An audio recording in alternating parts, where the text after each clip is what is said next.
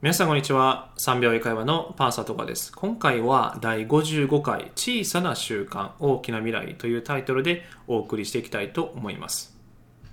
で今回このタイトルシェアしたいなと思ったきっかけなんですけれども僕がいつもお世話になっている方の一人の方がこの小さな習慣大きな未来というお話をちょっとお話しされていたのであこれもまさしくそうだなってその共感する部分もありましたしで英語が喋れるようになるためにはこの小さな習慣の積み重ねですね。これがもう必須だということをちょっとお伝えしたくて今回音声に撮ってます。でおそらく多くの方はもう短期的に早く英語が喋れるようになりたいとか聞けるようになりたいとかそういう思いがあると思います。でもちろんその思いは持っていただいてもいいです。なんですけれどもその結果を出すためにはどうしても1日のこなす量ですね。英語学習のこなす量がもうかなりの時間を費やしていかないと。いけないことになります。例えば1日7時間とか8時間とか。これを例えば3ヶ月毎日続けるとかあと半年間毎日続けるとか。でできる環境の方もいらっしゃると思うんですけれどもでもほとんどの場合1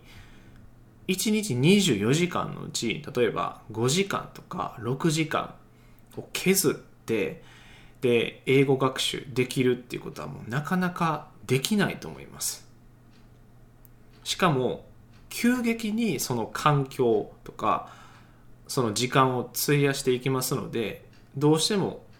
英語の優先順位がもう1番とか2番ぐらいですね。トップ3とかトップ5の中に入りますよね。そうすると急激に変わることですからいろんなことが狂ってきますよね。例えば仕事であったりとかあとはまあ他の用事だったりとか他の優先順位とかがもう全く変わってきます。かといってそこまで英語ってよっぽどの緊急じゃない限りはそこまで変えれないと思います、うん、だからあの英語って時間かかりますしあのかけてもらった方がいいです。でそのためには今毎日行っている習慣の中ですね何か削るとかあとはやめるとか をしていただいて毎日5分からでも OK ですのでその小さな習慣の積み重ねこれをしていくことによってまあ、大きな未来英語が喋れるようになったりとか聞けるようになったりとか海外ドラマ字幕なしであとは辞書とかなしで見れるようになっていきます。うん、でこの小さな習慣これ僕がちょっと前にツイッターでつぶやいたことなんですけれども習慣化するということはどういうことなのか。でこれをよくよく考えていくと習慣イコール呼吸レベル。そこまで消化させるっていうことが理想だと。もしくはもそうであるべき。というふうにあの感じました。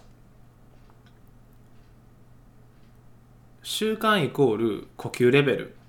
ということはもうして当たり前でしなきゃ死んでしまう。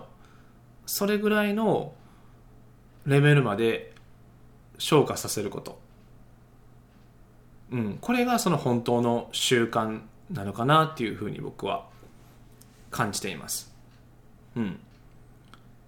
しかもその習慣っていう言葉が出てこないくらい習慣になっている。例えば呼吸する時とかよし今から呼吸吸って吐いてとかそういうことは多分していないと思います。もう当たり前のように呼吸をして、まあ、息を吸って息を吐いてしていると思います。それくらい英語学習ですね。例えば1日30分文法をやるとかリスニングのディクテーションをするとか。あのそれぐらいのレベルまで引き上げる。呼吸レベルまで消化させる。それを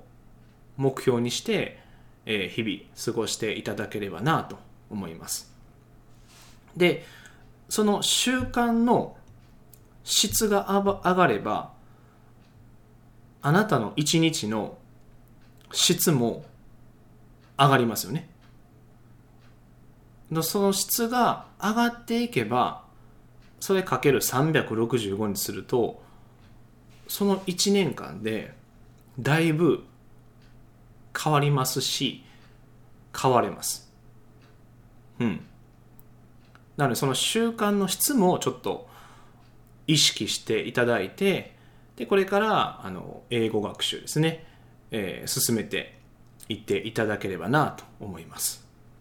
なので、えー、もう一度お伝えしますとこの小さな習慣ですね、えー、呼吸レベルでする習慣の積み重ね。それがあの大きな未来につながっていきますのでぜひ、えー、この言葉をですねちょっと胸に刻んで今日からまた頑張っていただければなと思います。